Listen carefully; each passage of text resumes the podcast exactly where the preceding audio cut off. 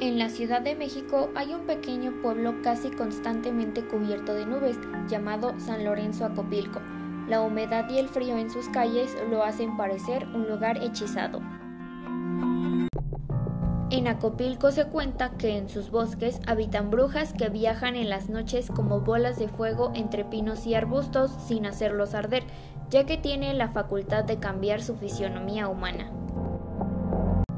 Cuenta la leyenda que las brujas se alimentan de las pantorrillas de sus víctimas, algunas de sus corazones, otras que con la mirada los hacían desvanecer, pero la bruja más temida y poderosa es la que se alimenta de la sangre de los bebés. Hace algún tiempo, en una cabaña nació un bebé. El padre orgulloso, en cuanto terminó el parto, salió a dar una vuelta. Cuando regresó, vio a un guajolote en el techo de su casa y le preguntó a su mujer si era de ellos.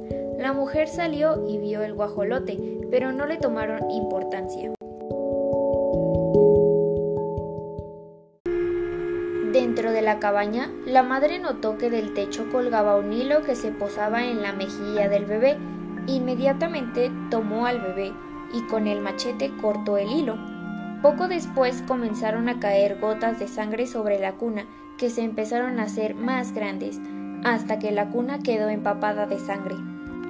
El padre corrió al techo y ya no encontró al guajolote, sino a una bruja moribunda que intentaba maldecir al bebé, pero ya no podía hacerlo porque no tenía lengua. El hilo que pendía del techo era la lengua de la bruja que intentaba alimentarse de la sangre del bebé. Desde aquel entonces en Acopilco no permiten que existan guajolotes cerca de las casas donde habitan recién nacidos, hasta la fecha.